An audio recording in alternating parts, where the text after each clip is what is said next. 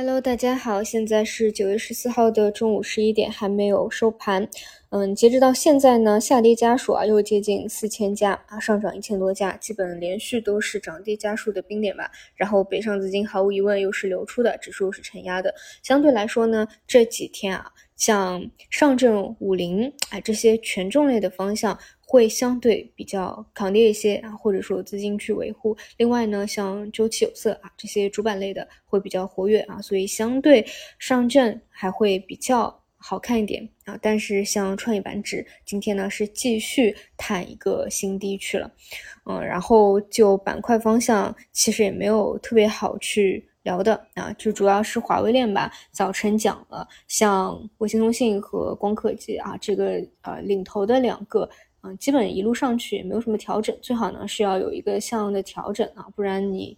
不是你在里面的，可能很多人啊就在光刻机里面高位盘整的时候做 T 了，但是你没有任何利润链的，你不可能盲目的进去，对吧？那有一个相应的调整才会比较充分一些啊。今天基本上也是往这个方向走的。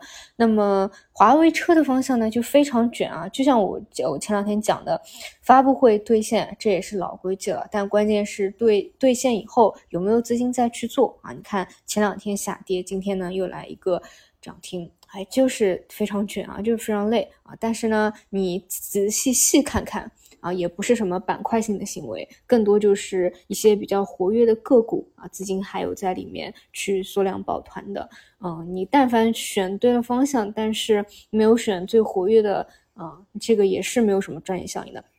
另外呢，像前期啊，前两天连续调整的软件啊，也会有一个修复拉升啊，但同样的。也是更多偏呃活跃的个股吧，就不是那种板块性质啊，板一个板块都能够表现非常好的。所以说实话，这个行情呢，无论是量能指数还是板块方向啊，都疲弱。更多呢就是缩量里面个股抱团的一个情况啊。除此以外呢，板块方向像今天一些啊医药的个股，还有顺周期链的个股也会比较活跃啊。但是你看板块的一个涨幅啊，行业的一个涨幅都没有说特别特别的亮眼。而如果说只是在七千亿啊，甚至更低这样的一个环境下，基本上也不太可能支持。